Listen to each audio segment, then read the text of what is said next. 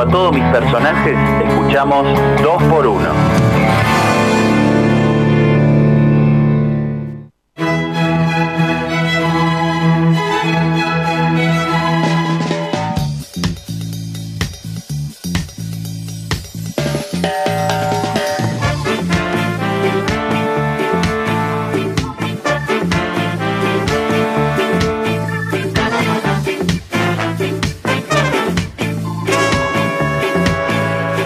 20 y 23 marca el reloj y mientras voy acomodando todo el tema del vivo, porque como ahí ya adelantó, para los que están despiertos, Tiramos un alguna, alguna pista. corti- claro, como para que se vayan acostumbrando. Eh, Estaba avisando a mi mamá que ya estaba saliendo. no, no, está bien, se viene el momento cultural de Gaby Ramírez, pero antes, mientras momento para cultural, bueno, puedo hacer ambas cosas, eh, pero antes tengo algunos anuncios para hacerle, porque estamos jugando esta semana Ajá. y hasta el lunes que viene dijimos. Hasta- regalamos. hasta el lunes que vamos a regalarlo, Sale o no estamos jugando con eh, Cuarteto de Nos, que se va a estar presentando el 3 de octubre en Abbey Road. Y nosotros tenemos un par de entradas y disco para quienes participen al 223-6566 El último disco, jueves, el que vienen a presentar. Ahí está, eso va a ser el 3 de octubre. Ah, ¿Los tenés ahí? Los, Gracias a la gente, a a la producción que trae a los voy a mostrar para. Cuarto de Nos y a la gente de Sony que nos. Dale, ahí va Gaby a buscarlo. Mientras tanto, yo también te digo que el 5 de octubre, dos días después, podés ganarte entradas, o eh, en realidad te las ganas el lunes, pero podés asistir a el recital de Laberizo en Gap. Cerraste bien, Gaby, ¿no? Eh, y también te podés llevar, y también te podés llevar eh, el último disco, giras y madrugadas, que ahí nos lo está mostrando en nuestro Instagram Live, arroba Acá te muestro el de 2 Cuarteto por de 1 Nos. Radio Gaby Ramírez. Acá te muestro el de Cuarteto de Nos. Sí. Y- 223-656-6000 es nuestro número de WhatsApp. Sellado al vacío, nadie los tocó. Hay que responder. Fecha de vencimiento en orden, todo ok. ¿Qué hay que responder? Hay que responder Sí. para llevarte par de entradas y disco de Cuarteto de Nos. ¿Cuándo fue la última vez que vino el Cuarteto a Mar del Plata? Si querés participar en cambio por eh, los premios del Averizo, es cuántas veces vino el Averizo a nuestra ciudad. ¿Eh? fácil. 223-656-6000 Más que tu hermana. y eh, ahí van a estar participando. Dicho todo esto, Vamos a arrancar la clase. ahora sí, que suene la cortina porque ha llegado el momento cultural de Gaby Ramírez. De pie, por favor, sentados.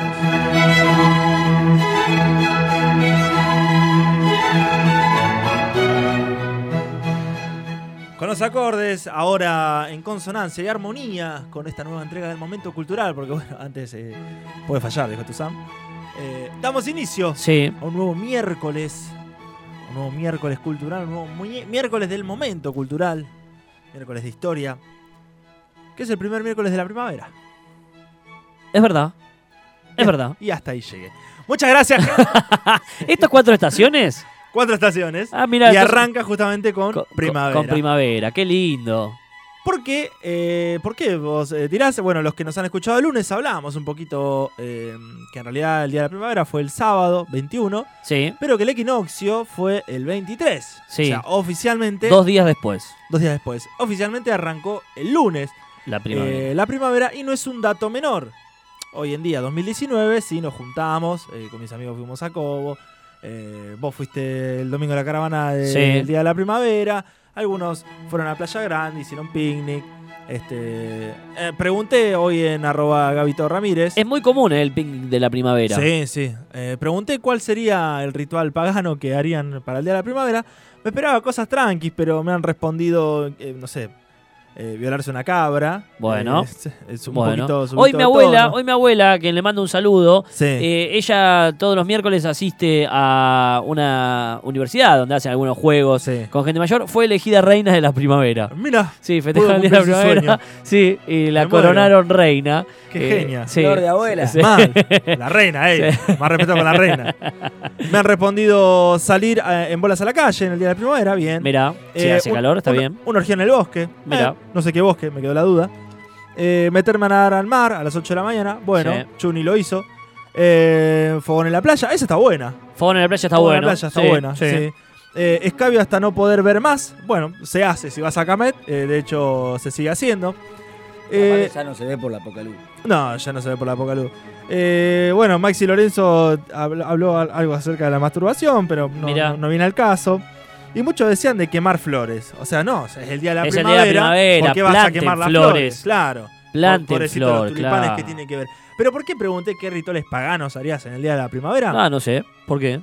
Porque en nuestra historia, en los arbores de nuestra cultura, estamos llenos de rituales que hoy en día los tomamos como fiestas Sí. tradicionales que tienen sus orígenes en el equinoccio de primavera.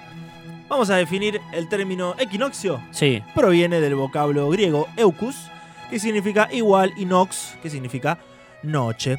Sucede dos veces al año. El de primavera, cuando el sol forma un eje perpendicular con el de Ecuador de norte a sur, Sí. y el de otoño al encontrarse de nuevo con el Ecuador de sur a norte.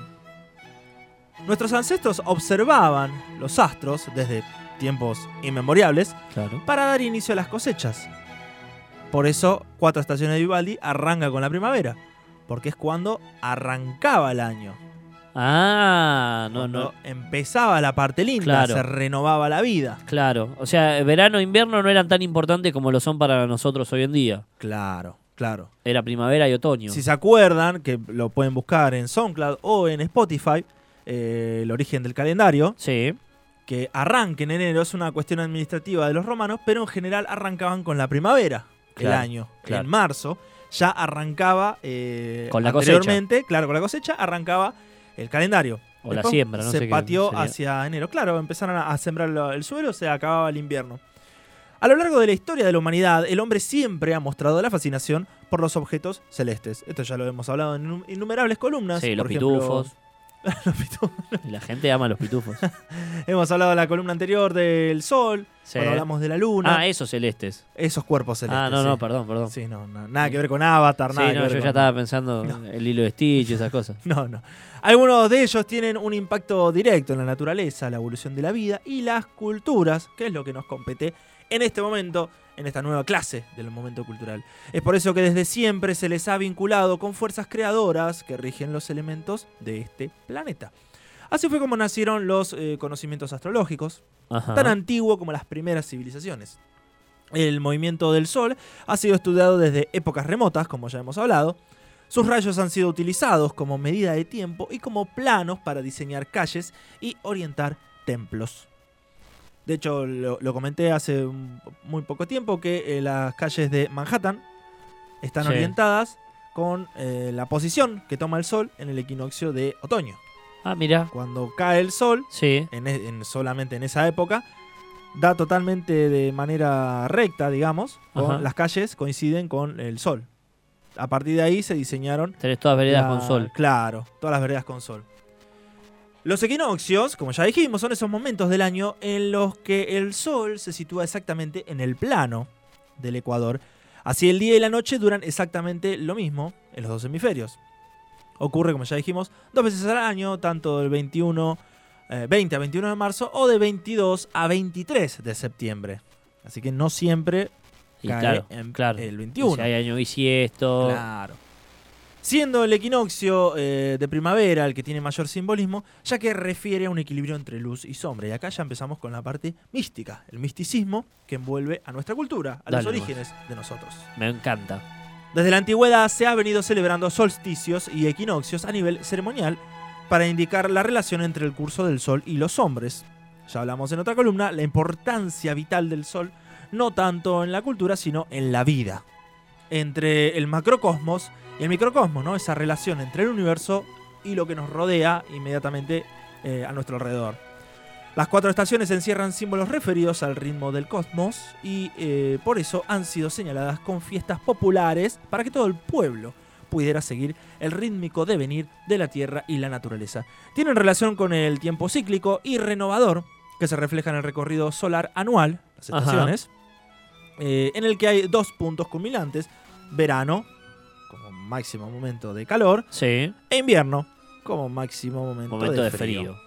Y otros dos de traspaso, que son los Que equinoccios, son los más lindos. primavera y otoño, que son primos, hermanos, Que me decir. discutir. Son los más lindos. Sí, Eh, para un tibio como son yo. hermanos, sí. Para un tibio como yo, son los más lindos de la primavera y los rituales eh, de celebración a lo largo de la historia. Estamos hablando con Gabriel Ramírez. Déjame saludar a Maritena Rezo, que se unió a Saludo. nuestro Instagram Live, arroba 2x1 Radio. Eh, también, Saludo primaveral. sí, Miri Gómez Pecora también se acaba de unir. Mi entonces. querida llamada madre. eh, ahí está la mamá de Gabriel. Se metió en Que, el mundo de Instagram para verme en a o vivo. excelente, bienvenida entonces a arroba 2x1 Radio, donde estamos haciendo nuestro Instagram Live. No solo esta columna se puede seguir a través de la radio, a través del 89.7 del dial, a través de www.rockandpopmdp.com, sino también a través de arroba 2x1 Radio, Ajá. donde pueden ponerle cara a Gabriel Ramírez, que nos está contando sobre la celebración de la primavera a lo largo de los años. En una que me afeito y me pongo, me, me prolijo para salir a- al aire en cámara.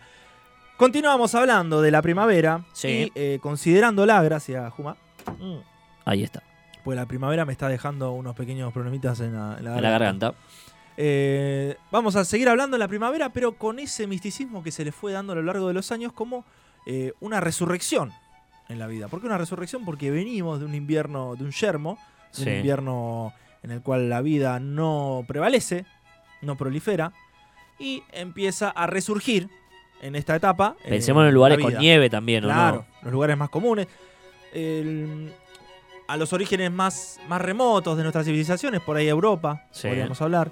Eh, po- podemos hablar de una Mesopotamia también, que el invierno eh, eh, existe, aunque esté más cerca del Ecuador, donde también hay una, un devenir de, de la vida. Entonces tomamos a eh, la primavera como la resurrección de la vida en toda la naturaleza, como intermedio entre el invierno y el verano, hecho que se suele representar en la mitología universal por una lucha entre dos despiadados opuestos y complementarios. Por ejemplo, en Egipto, Sí. a Osiris y Set. Osiris como dios de la luz y del Sí. sol, y Set, dios de la oscuridad. Y con la muerte y el entierro del carnaval, expulsión del invierno. Ahí ya tenemos un datito de relevancia. Ahí aparece el carnaval. Carnaval. Si nos vamos a los orígenes del carnaval, carnevale, sí. el, si bien coincide con eh, el miércoles de ceniza Claro. de la, de la el nuestro, tiene que ver con el Eh. momento de, de Pascua, digamos, ¿no? claro, son los 40 días Los antes de la Pascua, Claro. coincide con el miércoles de ceniza, pero tiene que ver con este eh, con esta unión entre lo pagano y eh, lo sacro, lo sagrado.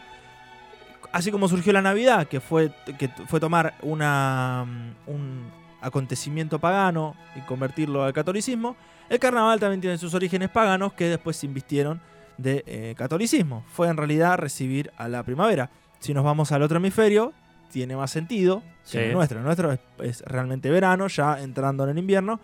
En cambio, en el hemisferio norte, que es de donde nació nuestra cultura originalmente, eh, es invierno. allá. Claro, claro. En Europa, esta expulsión de la muerte, cuando todavía pervivían las fiestas tradicionales, solía estar a cargo de niños que fabricaban un muñeco de paja y ramas para luego sacarlo al pueblo, tirarlo a un pozo, un lago, un río, o bien quemarlo.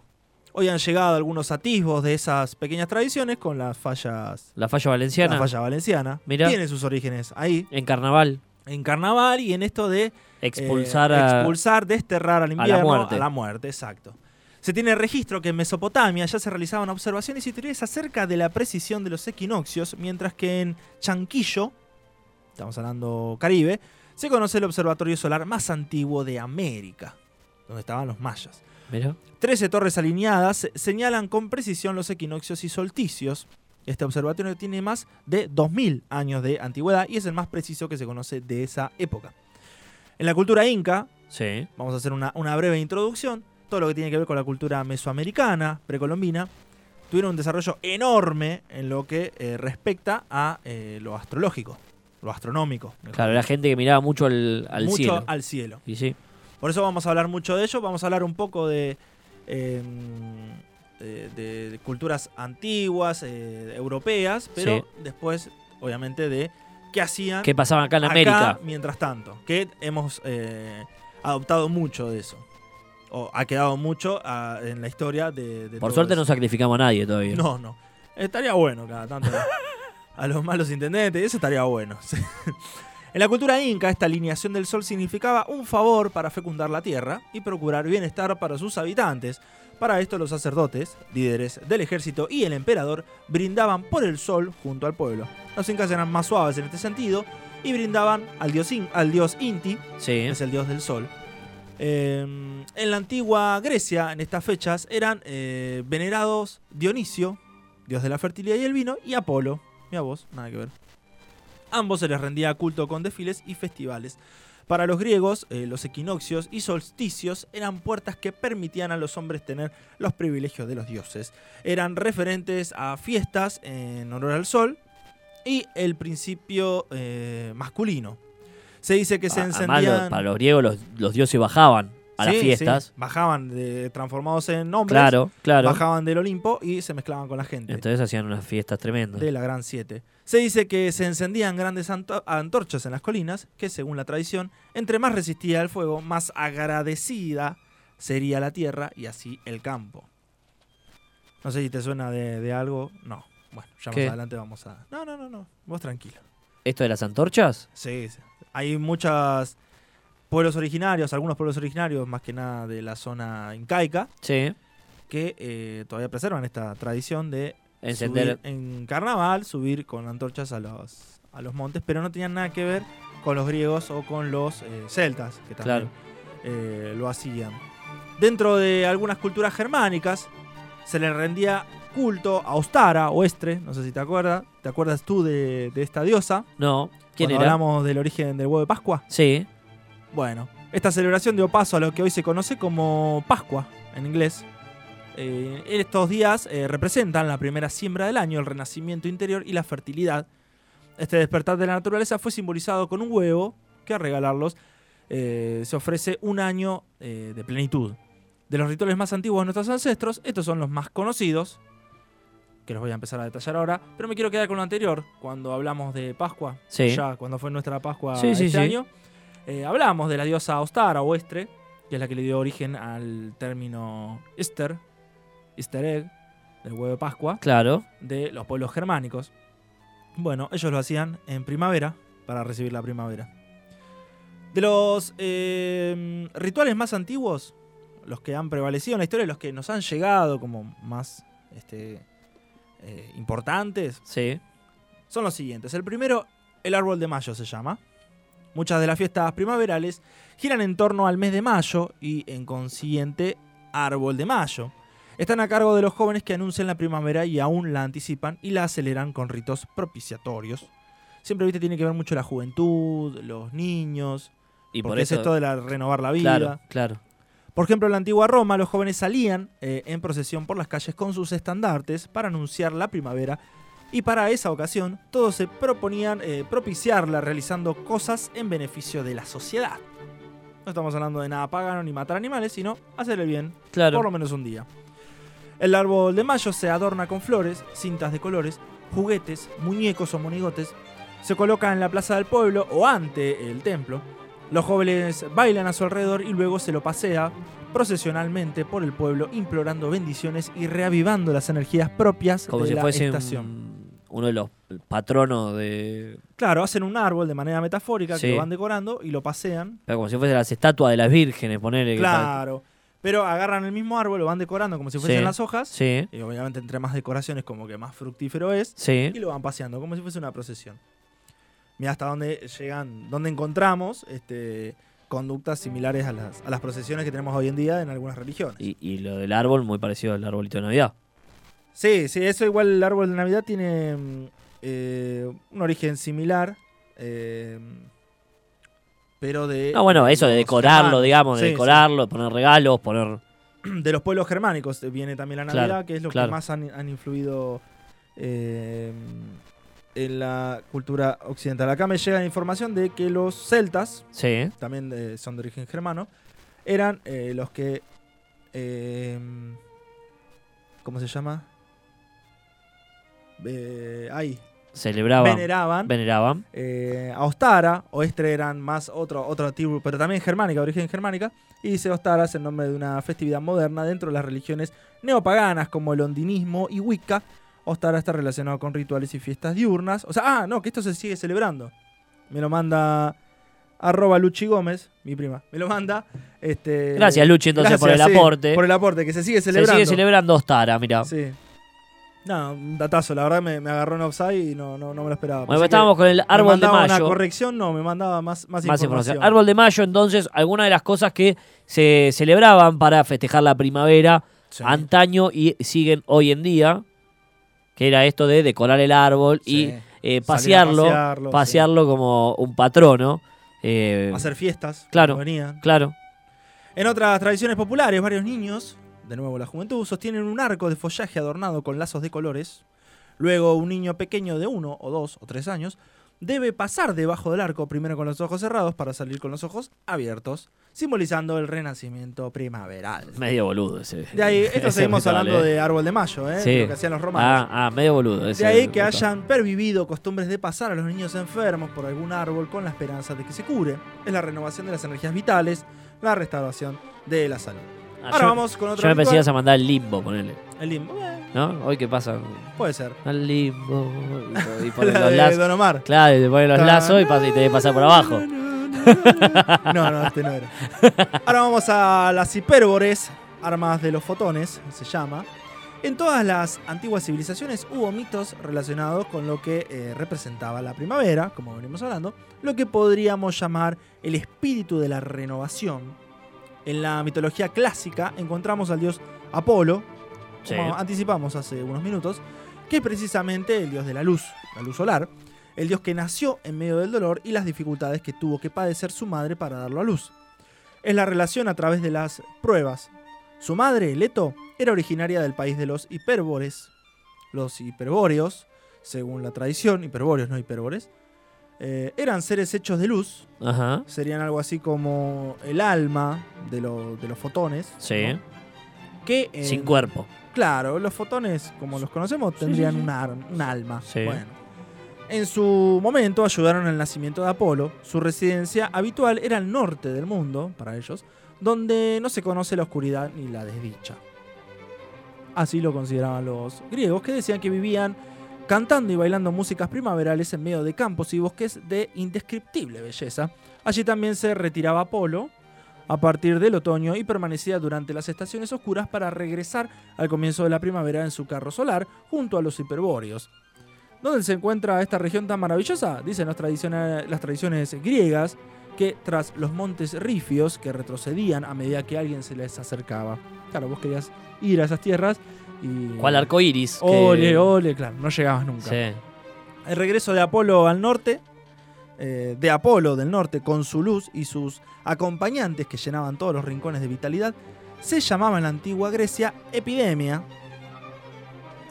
La primavera venía eh, precedida por una epidemia de luz, de calor y de energía. Por eso que la epidemia es como que se va propagando y radiando.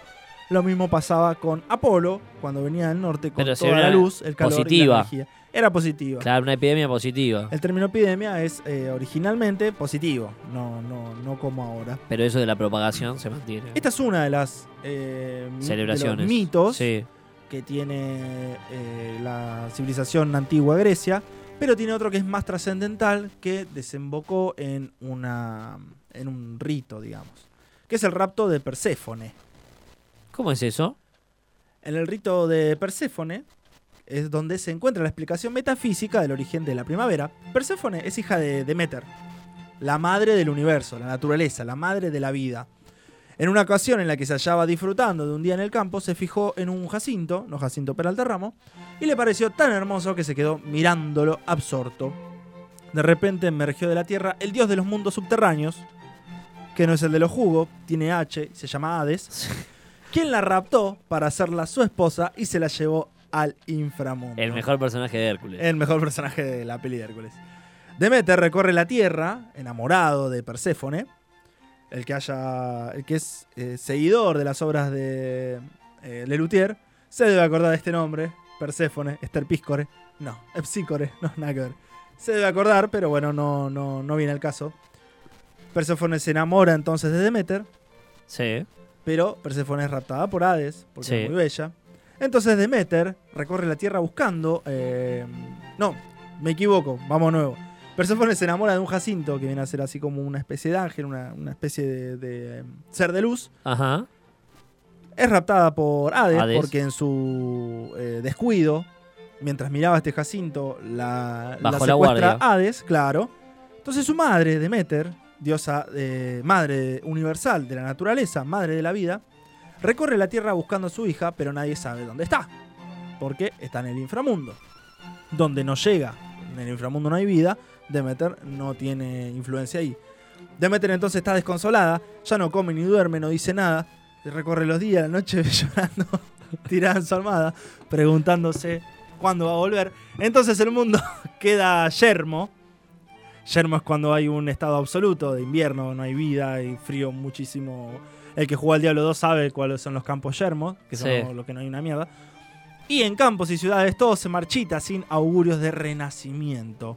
Empieza el frío, el frío absoluto. Claro, porque Se la empieza a madre morir está- todo. Claro. Porque falta Perséfone, que era tan bella que le daba vida a las cosas, y su madre, al cuidarla, irradiaba vida junto a ella. Al Claro. faltar Perséfone y Demeter ir detrás de ella, Claro, se deprimió la descuida- de- descuidó todo. Claro, descuidó todo. Toma un poquito de agua y sigo. ¿eh? Dale, me gusta. Me gusta la historia griega. No soy tan conocedor, ¿eh? Yo, yo, la verdad que eh, cada vez que leo me, me impresiona. Qué imaginación que tenían más. los Más- griegos. mucho tiempo libre, inventaron Sí. la filosofía, así que Sí. Simultáneamente surge una sequía, eh, se abate mm, el, el suelo. Sí.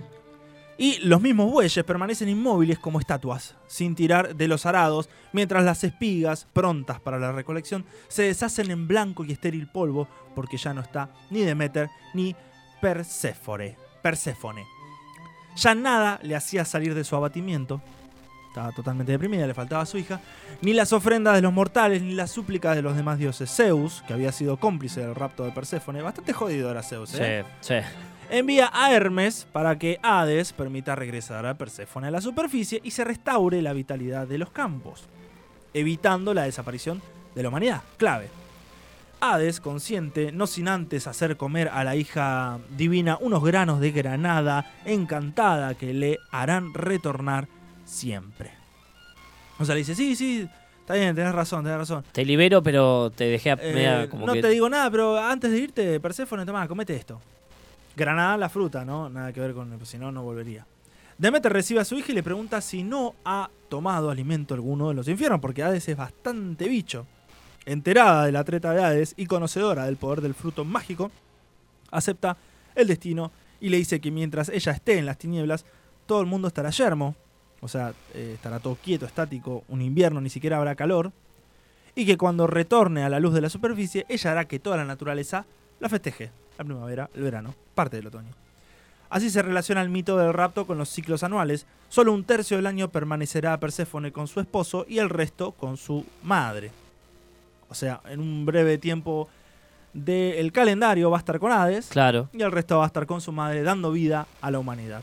Demeter resucita la vida en los campos. Una de las fiestas que se celebran en la Grecia arcaica eran las cloias, que se celebraban en primavera cuando los brotes verdes obraban el renovado milagro, eh, milagro de romper los terrenos y surgir pujantes de la Tierra Negra. El pueblo se reunía en torno a este fenómeno de la naturaleza. Tranquilos y pacientes observaban cómo la Tierra reverdecía, cómo el inframundo surgía, Perséfone en forma de hierba.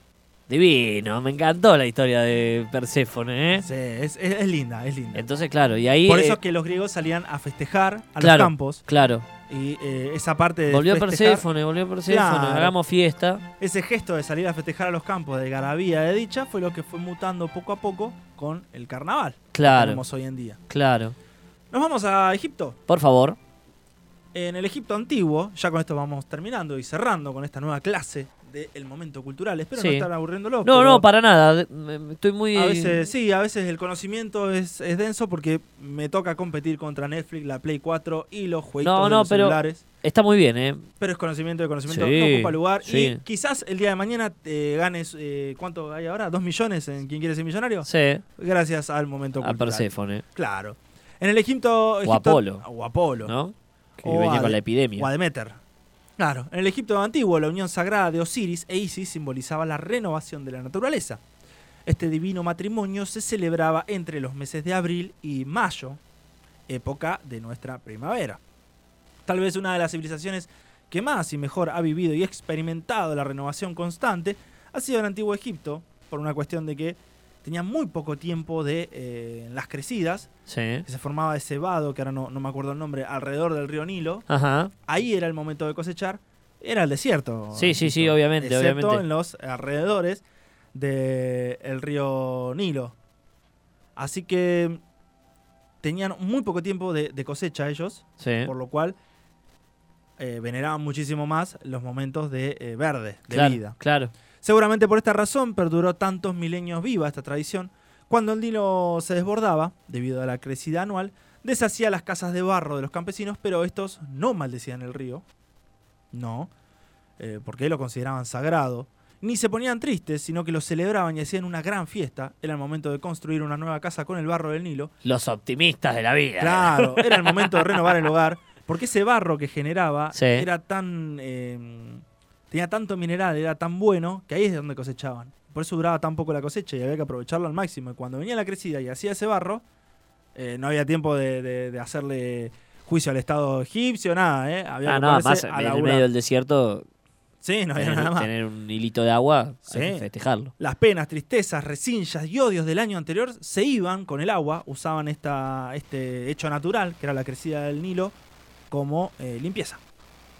Todo se iba, hasta tu casa se iba. Sí. Todo, todo se iba. Comenzaban nueva, ¿Para qué mierda voy a pintar si el año que viene me lo lleva al río, no? Nunca haces nada en casa. ver qué es, imagínate. No me gusta esta casa. Bueno, pero el año que viene. Eh, entonces comenzaba nuevamente una etapa limpios por fuera y por dentro. De vuelta a Mesoamérica, y ya con esto vamos terminando. En Teotihuacán es considerado como uno de los centros ceremoniales más grandes de México antiguo. Eh, ahí estaban tanto aztecas como mayas, que eran más antiguos que los aztecas. Este lugar guarda una estrecha relación con la adoración del sol, tanto así que una majestuosa pirámide le rinde culto. No sé si escuchaste hablar de Chichen Itza. Sí. Bueno, son aún más comunes las peregrinaciones rituales y danzas que recibe la energía de los rayos del sol en estas fechas, pero lo más sorprendente ocurre en el palacio de Cu- eh, Cuet- yo puedo, Quetzalpapalot, el cual deja ver un efecto de luz y sombra en sus almenas, similares a los que se conocen en Chichen Itza, que es la pirámide más conocida, aunque esta cultura se desarrolló mucho antes que la de los mayas. Ahora vamos a Chichen Itza y ya cerramos con esto Dale. que es uno de los sitios mundiales. eh, ¿Fuiste vos? No. No conozco. Todo el que va a México es como que tiene la obligación de ir, como el que Sí, va a. Egipto a ver la- las pirámides, porque tiene la fama de ser uno de los sitios mundiales más conocidos para celebrar el equinoccio por el gran conocimiento astronómico y matemático que rodea a la cultura maya. Lo que hablábamos hoy. Claro. Dentro de esta ciudad sagrada se encuentra el castillo de Kukulcán, en donde cada 21 de marzo, allá es eh, primavera, acá entramos en otoño, se puede, bueno, más o menos 2021, Sí, sí. se puede apreciar el descenso de Kukulcán, la deidad más importante para los mayas, representada, presten atención, el que lo pueda ver eh, en El que tenga Google, Google a mano. Claro, lo pueda ver en YouTube. Cómo lo graban, obviamente adelantado. Es increíble cómo eh, el juego de sombras que se hace. Porque se representa, obviamente, con un juego de sombras eh, que se forma a, eh, que se forman al transcurrir los minutos de la tarde. Otro ejemplo del gran culto, culto hacia el sol y los estudios del cielo por parte de los mayas es el efecto solar que se produce en la zona arqueológica de Sivilchantún. Pero volviendo a lo de Chichen Itza, es muy, muy, muy loco cómo hicieron una, esa pirámide Sí. que en el equinoccio de primavera le da el sol de tal manera que parece que va bajando una serpiente gigante. O sea, de la manera en la que está construida. Claro, y claro, por el, el relieve, el por ahí, relieve, esas claro. cosas así. Solamente en esa época del año podés- se puede ver como que va bajando una serpiente. ¿Cómo hay que buscarlo de entonces? Chichen, así Sí. como suena, con tilde en la E. Itza, con Z. Ahí está. I-T-Z-A, tilde en la A. Y mírense, pues es increíble. Ya con esto hemos terminado, dado fin a una nueva entrega del momento cultural. Espero haberles aportado un poco de conocimiento milenario de cómo celebraban antes o cómo consideraban antes eh, la Avenida de la Primavera. Importantísimo para las civilizaciones porque eh, se consideraba un nuevo inicio, una resurrección y eh, un nuevo porvenir, ¿no? Un nuevo año para todos. Hemos terminado con la clase de hoy, le pegué al micrófono, podemos irnos tranquilamente, nos vemos en una nueva entrega el miércoles que viene. Hasta luego.